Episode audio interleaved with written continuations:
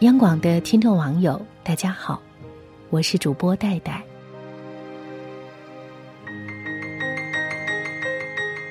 前阵子呢，我听了一个故事，在一家木雕馆，一位匠人正在雕刻，几刀下去，轮廓出现。一位少年心生好奇，便问他：“师傅，雕刻的秘诀是什么呢？”师傅说：“雕刻人像最重要的是做好两点，一是鼻子要大，二是眼睛要小。”少年有些不解，师傅解释说：“眼睛小，鼻子大，就还有修改的余地；鼻子雕刻大了，还可以改小；眼睛雕刻小了，也可以改大。但一开始就把鼻子刻小，眼睛刻大，后面就没法修改了。”师傅说完，便继续雕刻去了。故事到这里就结束了。然而师傅的话，却引起了我的思考。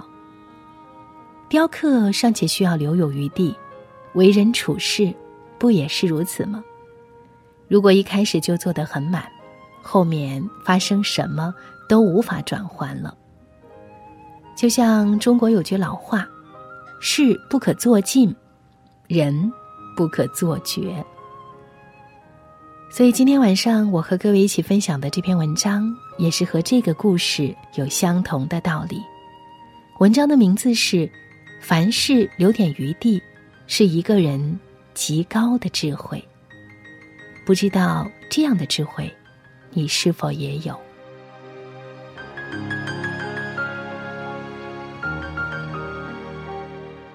穆绿罗是十七世纪西班牙最有名的画家和贵族，他有个奴仆叫塞博斯蒂。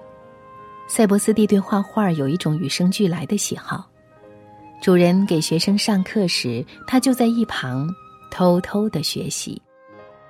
一天晚上，塞博斯蒂一时兴起，竟然在主人的画室里画起画来，以至于主人和他的贵族朋友出现时。他都没有发现，穆绿罗并没有惊动塞博斯蒂，而是静静的望着他笔下优美的线条出神。塞博斯蒂画完最后一笔，这才发现身后的主人。他慌忙跪下，在那个等级森严的年代里，仆人是可以因此被主人处死的。贵族朋友们要求穆绿罗严惩仆人。但令人震惊的是，穆绿罗不仅给了塞博斯蒂自由，而且还收了他做自己的弟子。这是贵族们绝不允许的，他们开始疏远贝绿罗，也不再去买他的画儿贵族们都说，穆绿罗是个十足的傻瓜。穆绿罗对此却不以为然，他听了只是一笑。那些傻瓜又怎能明白？塞博斯蒂将是我最大的骄傲。三百年后，一位历史学家在写到这个故事时补充了两点。事实证明，改变一个人命运的往往是他自身的才华。塞博斯蒂证实了这一点。一个受后人尊敬的人，不仅仅是他的传世作品，更重要的是他的人格。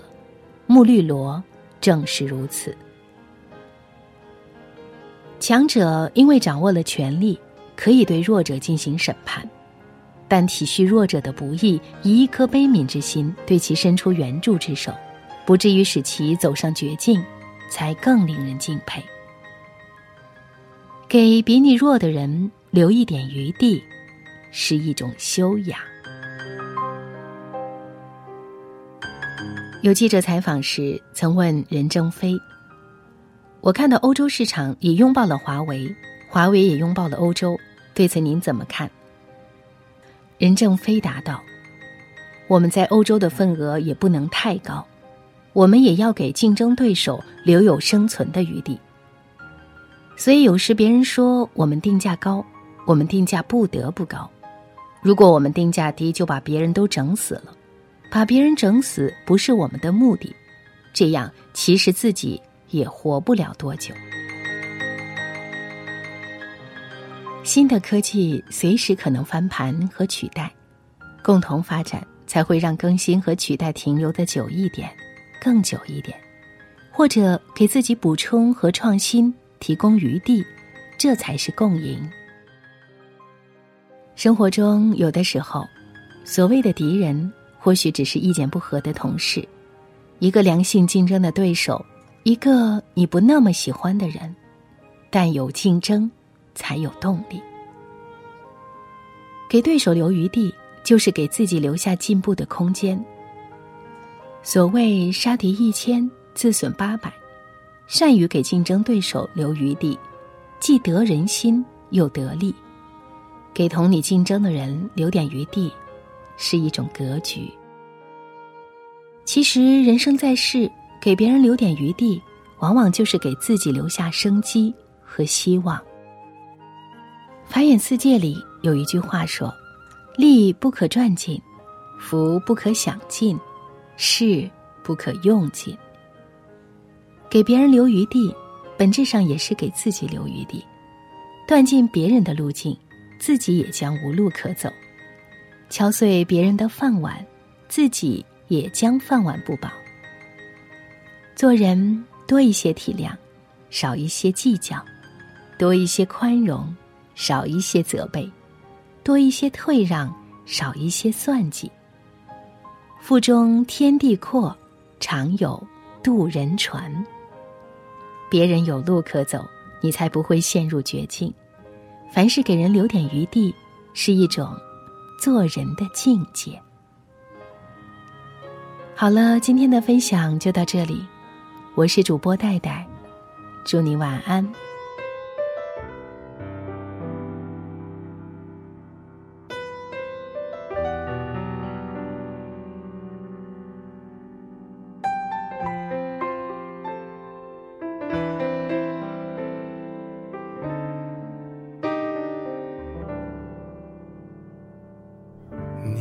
看大伙儿合照，就你一个人没有笑，是我们装傻，还是你真的有很多普通人没有的困扰？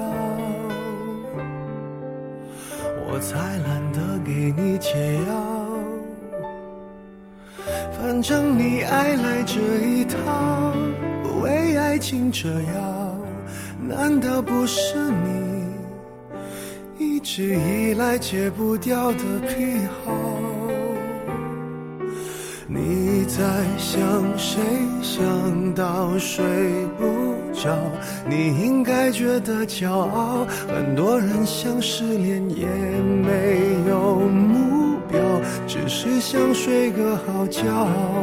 别炫耀，别说你还好。没什么不好，你就怨日子枯燥。没什么烦恼，恐怕就想到什么生存意义，想到没完没了。你给我听好，想哭就要笑。其实你知道，烦恼会解决烦恼，新的刚来到。旧的就忘掉，渺小的控诉就是你想要的生活情调。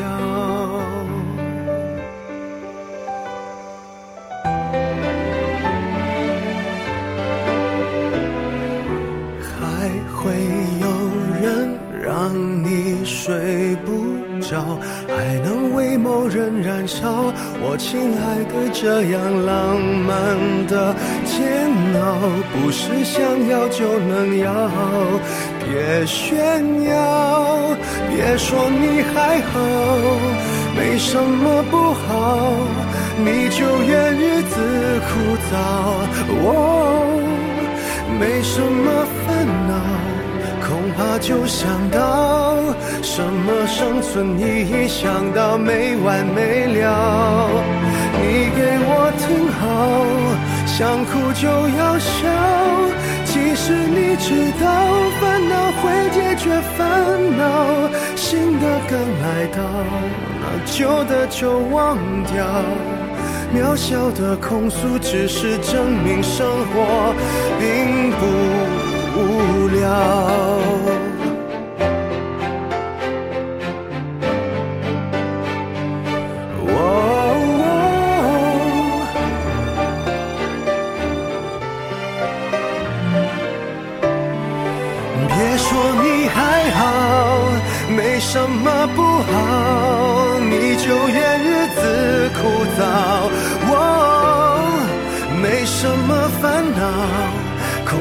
就想到什么生存意义，想到没完没了。你给我听好。想哭就要笑，其实你知道，烦恼会解决烦恼。新的刚来到，旧的就忘掉。渺小的控诉，只是证明生活并不无聊。别让我知道，其实你在背着我们。偷笑。